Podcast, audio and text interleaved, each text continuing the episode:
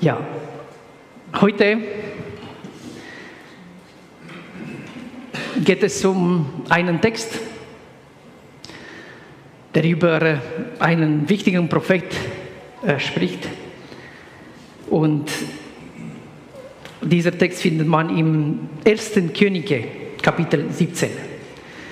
So, 1. Könige, Kapitel 17. Und ich lade euch ein, diesen, diesem Text zu, zu folgen. Beim Lesen, es dauert, weil es ein ganzes Kapitel ist, aber das Kapitel ist nicht so lange. Und mit Geduld können wir das machen, damit wir die Schrift besser verstehen können. So, ich lese das Wort Gottes vom 1. Könige, Kapitel 17. Ich lese, von der Luther-Übersetzung. Und es sprach Elia, der Tischbiter aus Tischbe in Gilead zu Ahab. So war der Herr, der Gott Israels, lebt, vor dem ich stehe, es soll diese Jahre weder Tau noch Reden kommen. Ich sage es denn. Da kam das Wort des Herrn zu ihm, Geh weg von hier und wende dich nach Osten und verbirg dich am Bach Kerit, der zum Jordan fließt. Und du sollst aus dem Bach trinken, und ich habe den Raben geboten, dass sie dich dort versorgen sollen. Er aber ging hin und tat nach dem Wort des Herrn und setzte sich nieder am Bach Kerit, der zum Jordan fließt. Und, sie, und die Raben brachten ihm Brot und Fleisch des Morgens und des Abends. Und er trank aus dem Bach. Und es geschah nach einiger Zeit, dass der Bach vertrocknete, denn es war kein Regen im Lande. Da kam das Wort des Herrn zu ihm. Mach dich auf und geh nach Zarpat, das bei Sidon liegt, und bleibe dort. Denn ich habe dort einer Witwe geboten, dich zu versorgen. Und er machte sich auf und ging nach Zarpat. Und als er an das Tor der Stadt kam, siehe, da war eine Witwe, die las Holz auf. Und er rief ihr zu und sprach, hole mir ein wenig Wasser im Gefäß, das ich trinke. Und als sie hinging zu holen, rief er ihr nach und sprach, «Äh, bringe mir auch einen Bissen Brot mit. Sie sprach, so wahr der Herr dein Gott lebt. Ich habe nichts Gebackenes, nur eine Handvoll Mehl im Topf und ein wenig Öl im Krug. Und siehe, ich habe ein Scheitholz oder zwei aufgelesen und ich gehe heim und will mir und meinem Sohn zurichten, dass wir essen und sterben. Elia sprach zu ihr, Fürchte dich nicht, geh hin und mach es, wie du gesagt hast. Doch mache zuerst mir etwas Gebackenes davon und bringe mir es heraus. Dir aber, deinem Sohn, sollst du danach auch etwas backen. Denn so spricht der Herr, der Gott Israels. Das Mehl im Topf soll nicht verzehrt werden und dem Ölkrug soll nichts mangeln bis auf den Tag, an dem der Herr regnen lassen wird auf Erden. Und sie ging hin und tat, wie Elia gesagt hatte. Und er aß und sie auch und ihr Sohn Tag um Tag. Das Mehl im Topf wurde nicht verzehrt und dem Ölkrug mangelte nichts nach dem Wort des Herrn, das Herr Elia geredet hatte. Und nach diesen Geschichten wurde der Sohn seiner Hauswirtin krank und seine Krankheit wurde so schwer, dass kein Odem mehr in ihm blieb. Und sie sprach zu Elia, was habe ich mit dir zu schaffen, du Mann Gottes? Du bist zu mir gekommen, dass meiner Sünde gedacht und mein Sohn getötet würde. Er sprach zu ihr, gib mir deinen Sohn. Und er nahm ihn vor ihrem Schoß und ging hinauf ins Obergemach, wo er wohnte, und legte ihn auf sein Bett und rief den Herrn und sprach, Herr, mein Gott, du sogar, du sogar der Witwe, bei der ich ein Gast bin, so böses an, dass du ihren Sohn tötest. Und er legte sich auf das Kind dreimal und rief den Herrn und sprach, Herr, mein Gott, lass sein Leben in dieses Kind zurückkehren. Und der Herr erhörte die Stimme Elias und das Leben kehrte in das Kind zurück und es wurde wieder lebendig. Und Elia nahm das Kind und brachte es hinaus vom Obergemach ins Haus und gab es seiner Mutter und sprach, sieh da, dein Sohn lebt. Und die Frau sprach zu Elia, nun erkenne ich, dass du ein Mann Gottes bist und das Herrn Wort in deinem Munde ist Wahrheit. Amen.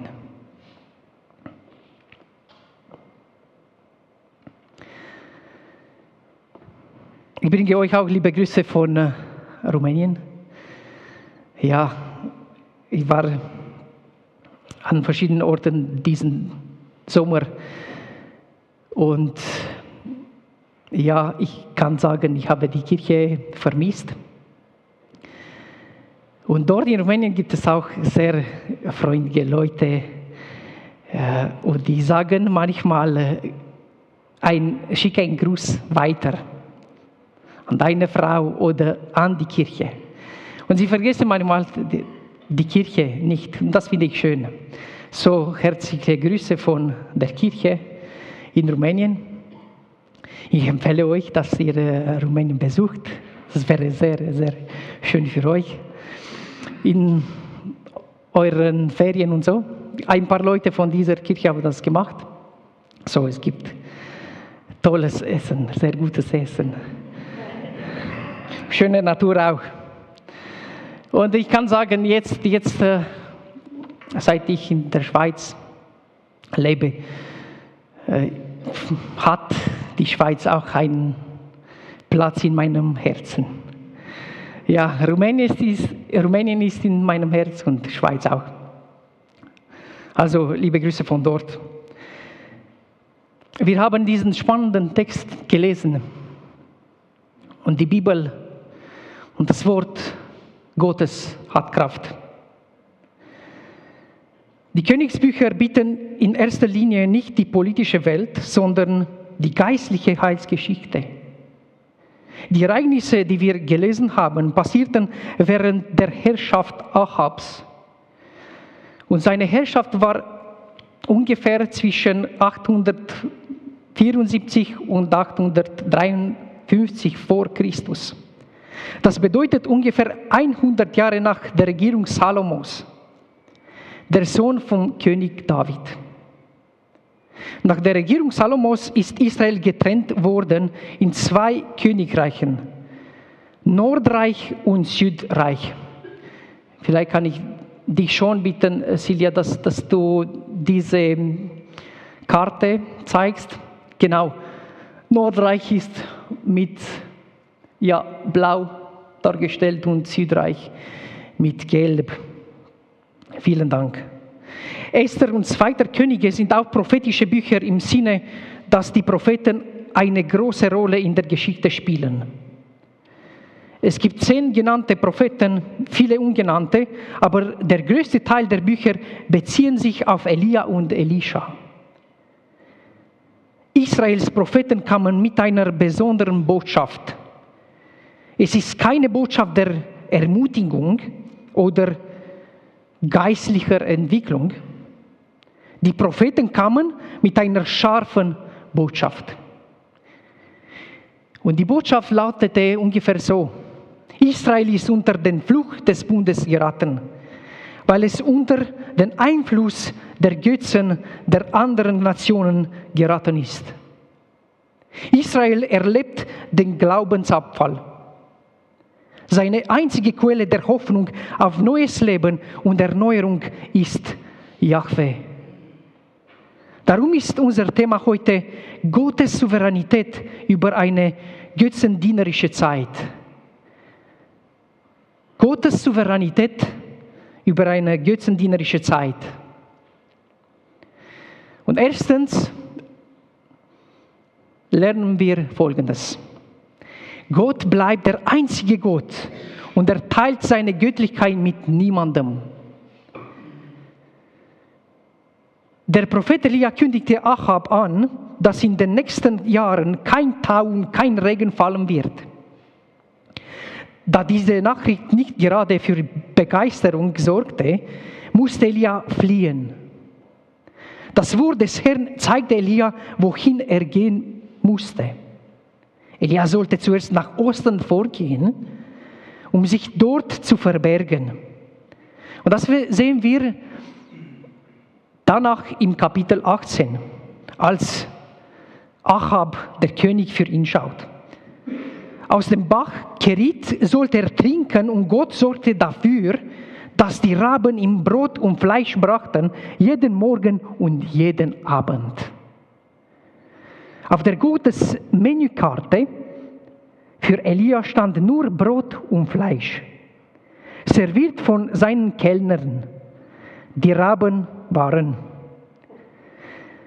Und das so lange Zeit, bis der Bach austrocknete. Der Bach trocknete aus, weil es keinen Regen mehr gab. Und was ist der Kontext in diesem ganzen Anfang von der Geschichte, von der Geschichte Elias?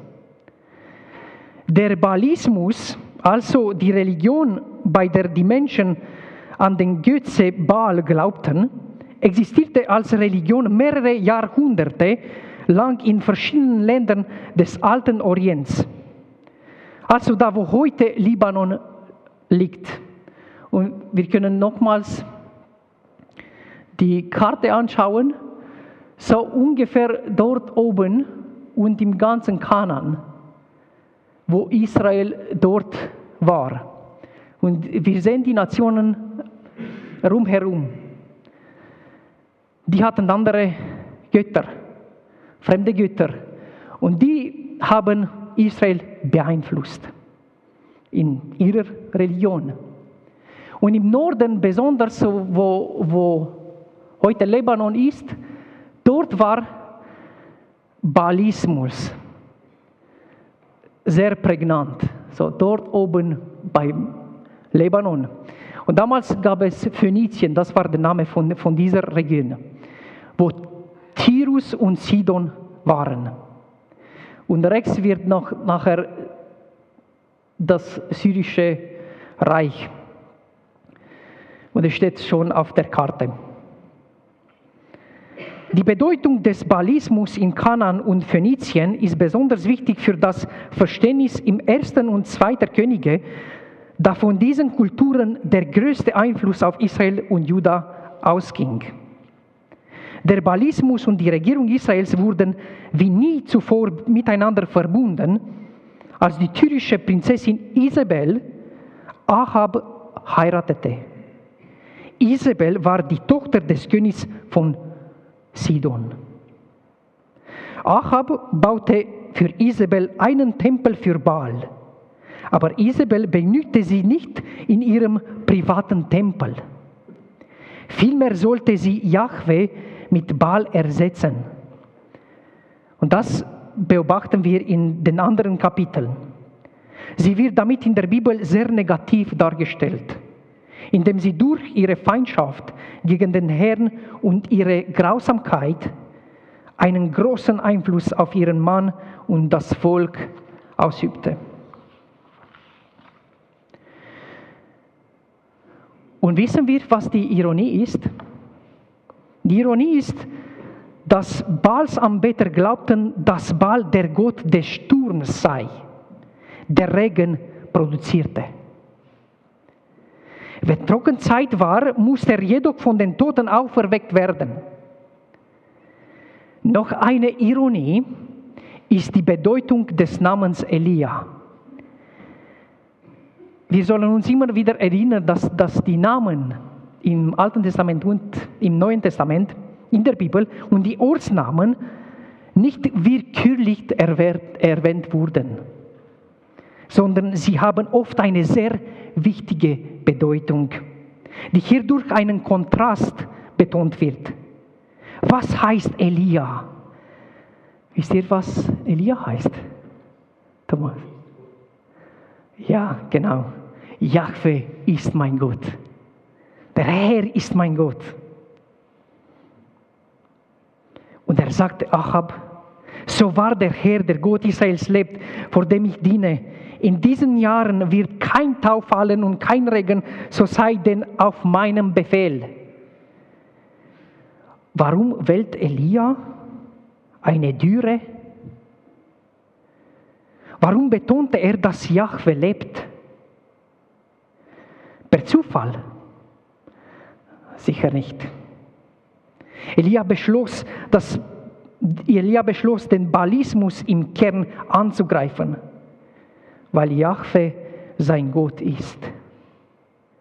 Um den Glauben der Balsambeter zu widerlegen, sagte Elia, dass Jahwe derjenige sei, der bestimmte, wann Regen fällt und wann nicht. Und Gott kam das so lange bestimmen, wie sein Wille ist. Elia betet offenbar für eine Dürre, um zu beweisen, dass Yahweh, Gott, unser Herr und nicht Baal, für die Regenfälle verantwortlich ist. Ich fand es schön, als äh, manche von euch geteilt haben, wie groß unser Gott ist. Wenn wir an Elias Auftrag denken, können wir uns selbst fragen, wie handeln wir heute? Sehen wir Gott größer als viele Sachen, die für uns wichtig sind?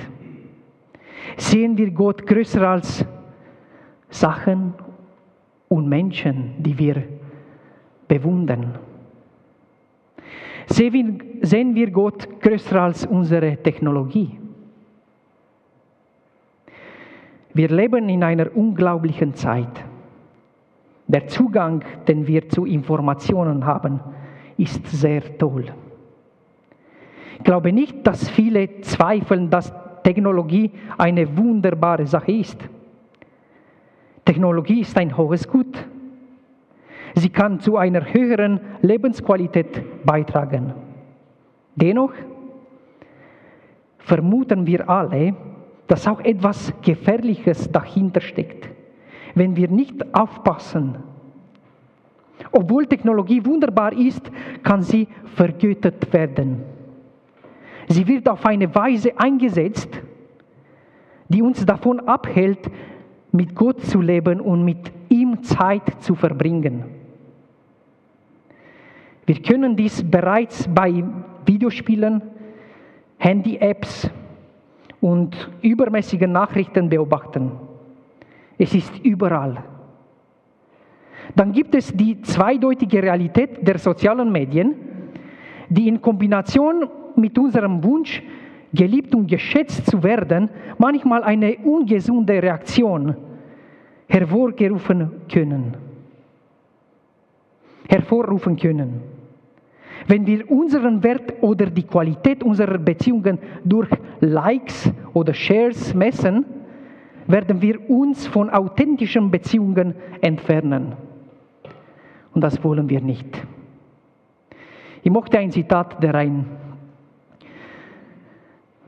Theologe gesagt hat. Er sagte so, wenn wir so vielen Leuten folgen, können wir es versäumen, der einen Person zu folgen, die am wichtigsten ist, Jesus. Sehen wir unser Gott größer als Umstände und Situationen, in denen wir uns befinden bist du, bin ich mutig wie Elia, vieler Strömungen der Welt von heute, die Gott ausschließen wollen, zu widerstehen? Behauptest du, dass dein Gott lebt, wenn in deiner Umgebung Leute sind, die ihn aus allen Schichten und Institutionen der Gesellschaft vertreiben wollen? Dein Gott lebt. Mein wahrer Gott lebt. Zeigst du das? Zeige ich das? Und das möchten wir heute uns erinnern, was für ein großer Gott wir haben.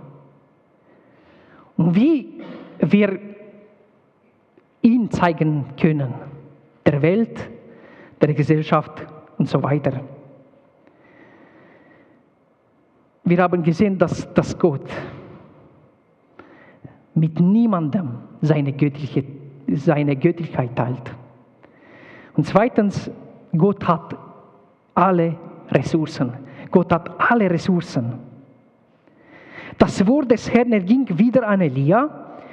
Gott gibt Elia den Auftrag, er soll nach Zarpat gehen, das zu Sidon gehört, und dort bleiben. Wieso? Wieso Zarpat hier ist es wichtig? Und dass es zu Sidon gehört, weshalb ist es so wichtig? Die Dürre hat begonnen, aber Elia hat Ressourcen, weil sein Gott alle natürlichen Ressourcen unter Kontrolle hat. Zu Beginn dieser Sequenz weist der Herr den Propheten an, den Bach zu verlassen, der ihn einstützte und der nun versiegt ist.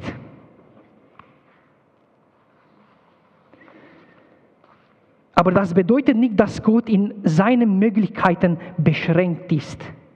Der Herr könnte ebenso gut durch Wunder Wasser zur Verfügung stellen. Elia muss nach Zarpat. Und wir wissen, wo Zarpat ist, auch vom Neuen Testament. Jesus spricht auch von Sarepta. Sarepta ist Zarpat im Alten Testament. Und wenn wir auf der Karte wieder schauen, ist es ganz oben dort zwischen Tirus und Sidon. Elia muss nach Zarpat, wo ihm eine Witwe zu essen geben wird. Elia muss weiterziehen. Gott hat beschlossen, seine Kraft und Macht auf eine andere Art und Weise zu zeigen.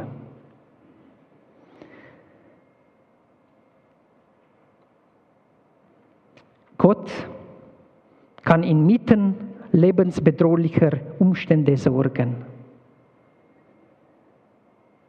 Was lernen wir von hier? Der Herr kann Dürre über alle bringen und kann den Tod entwaffnen und das Leben auch in dieser Gegend und in Israel erhalten. Gott kann wirken auch wenn es im Land eine Dürre gibt. Gott kann das Leben aus dem Nichts erhalten. Glaubst du das? Es ist nicht nur eine Prüfung, es ist nicht nur ein Test für diese Witwe. Es ist ein Test, es ist eine Prüfung für uns auch heute. Bist du bereit, Gott zu vertrauen, auch wenn dein Bach versiegt? Glaubst du, dass Gott alle Ressourcen hat, wenn du keine mehr hast oder siehst? Wie ist es dann, wieder zu gehen? Du siehst keine Ressourcen mehr, dein Bach versiegt, wie gehst du weiter? Schwierig, oder? Bist du bereit, ein Bote der Wahrheit zu sein, auch wenn viele den Weg der falschen Götter oder des Kompromisses gehen? In der Zeit Elias gab es viele, die als Propheten hervorgetreten sind. So 400 für Baal. Und so steht, steht es in der Bibel, im nächsten Kapitel, wo Elia diese Macht, diese Kraft Gottes zeigt weil er der wahre Gott ist. Und er wollte zeigen vor allen Propheten, vor allen falschen Propheten, dass Gott das Feuer auf dem Altar bringt. Und kein Gott konnte das machen, nur Gott von seiner Kraft. Und er wollte das zeigen und dort waren so viele Propheten, 400 Propheten von Baal, 400 Propheten von Asherah, eine Göttin, auch von, von dieser Region, dort oben im Norden.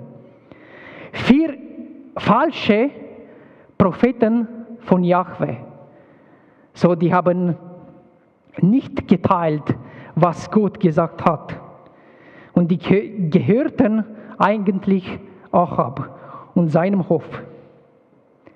Diese sogenannten Hofpropheten neigten dazu, alles zu sagen, was der König hören wollte. Die waren Propheten, die nur an Yahweh glaubten? Nein. Sie glaubten eigentlich nicht an Yahweh. Gab es Propheten, die an Yahweh, an, an Gott, an, der, an den wahren Gott glaubten? Ja, es gab. Auch in dieser Zeit von Elia. Aber die wurden bedroht, verarmt, verfolgt und eingesperrt. Und wir haben davon gehört, dass es heute auch Leute gibt, die für den Glauben leiden. Sagst du die Wahrheit über Gott, auch wenn es nicht beliebt ist? Mag ich, magst du es, die Wahrheit über Gott zu teilen, auch wenn die Leute lieber etwas anderes hören wollen? Und hier lernen wir noch etwas dazu. Gott kann jedes Naturunglück bringen, kann den Tod entwaffnen und das Leben erhalten. Elia kam an das Tor der Stadt und sah die Witwe, die dort Holz sammelte. Dann bat er um einen Krug mit Wasser, um einen Bissen Brot. Da machte die Frau die wichtige Aussage, so war der Herr, dein Gott lebt, ich habe nichts Gebackenes, außer eine Handvoll Mehl im Krug und ein wenig Öl. Und hier ist wichtig zu zu merken, sie sagt etwas über den Gott Israels.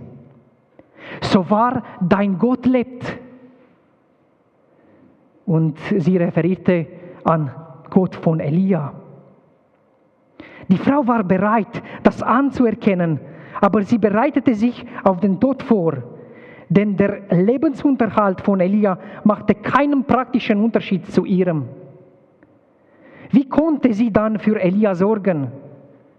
Doch das Wort des Herrn hat sich schon einmal erfüllt.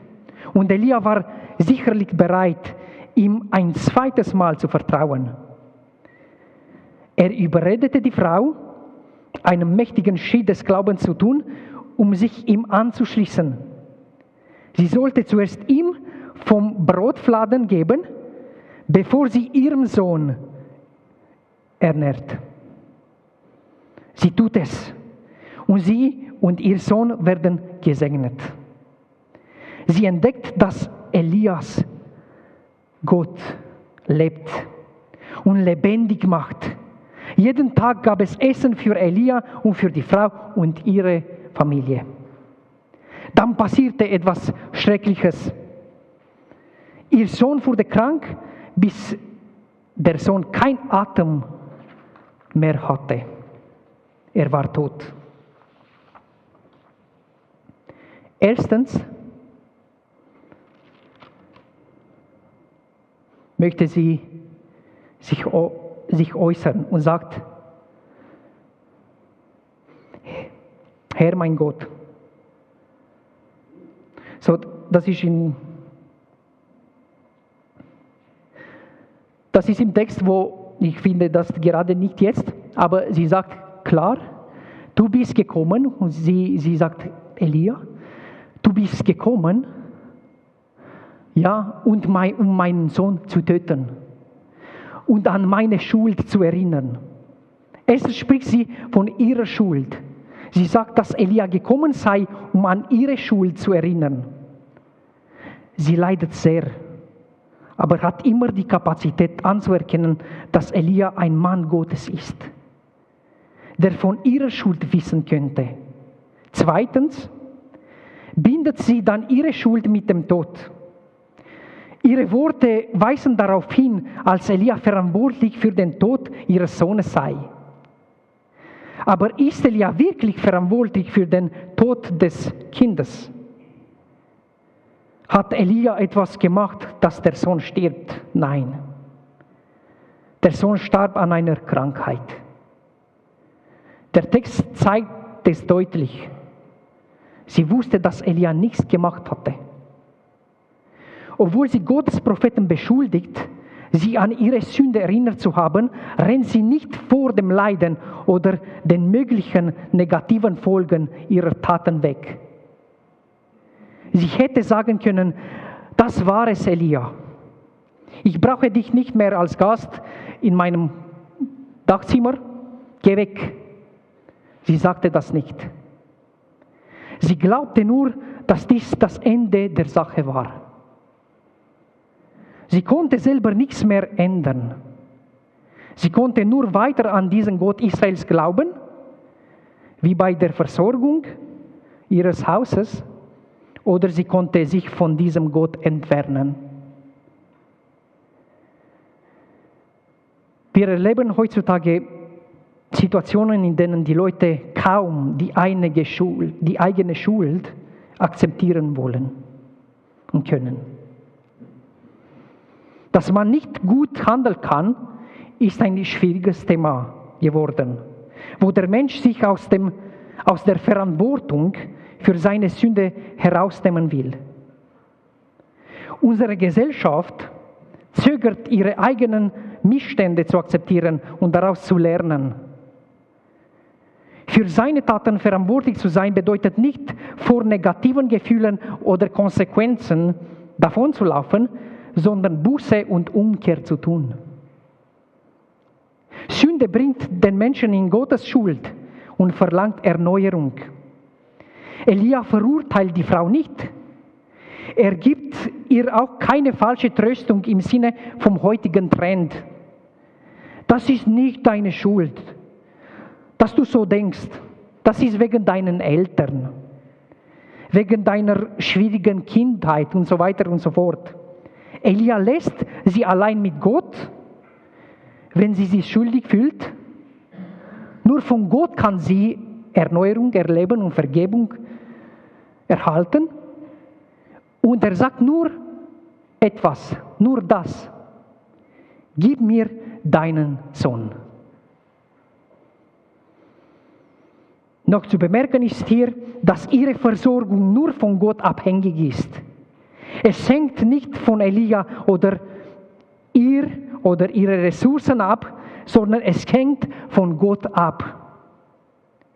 Es steht im Text, das Mehl im Krug wird nicht ausgehen und der Ölkrug wird nicht leer werden, bis, bis wann? Bis wann? Bis der Prophet Elia bei, bei ihr ist? Nein. Bis der Herr wieder Regen schenkt.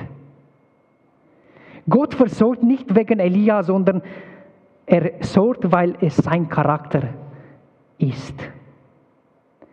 Um seines Charakters willen versorgt Gott. Jesus sagt zu seinen Jüngern und zu uns im Lukas Kapitel 12, so kümmert auch ihr euch nicht darum, was ihr essen und trinken werdet und ängstigt euch nicht. Denn um all das kümmern sich die Völker der Welt. Euer Vater weiß doch, dass ihr das braucht. Trachtet vielmehr nach seinem Reich. Dann werden euch diese Dinge dazu gegeben werden. Und weil er versorgt, schließt seine Versorgung das Leiden nicht aus. Gott versorgt, aber das bedeutet nicht, dass das Kind nicht krank wird oder dass das Kind nicht stirbt. Und letztens, hier ist die letzte Prüfung von Gottes Autorität. Es ist etwas, Menschen vor dem Tod zu retten. Aber kann er etwas tun, wenn der Tod schon gekommen ist? Er kann jenseits der Grenze von Israel in Sidon agieren. Gibt es eine Grenze, die er letztlich nicht überschreiten kann? Ein Reich, in dem er keine Macht hat? Elia kennt die Antwort. Und so betet er und das Leben des Jungen ist auferweckt worden. Die Witwe glaubte schon früher an den Gott Israels, aber jetzt, da sie gesehen hat, wie sich der Tod im Leben verwandelt hat, weiß sie, wer Gott ist und was er tun kann. Weißt du, wer Gott ist? Weißt du, was weiß ich, was er machen kann? Kennst du ihn persönlich? Ohne Gott gibt es kein Leben. Fällt Gott in deinem Leben oder ist er lebendig? Amen.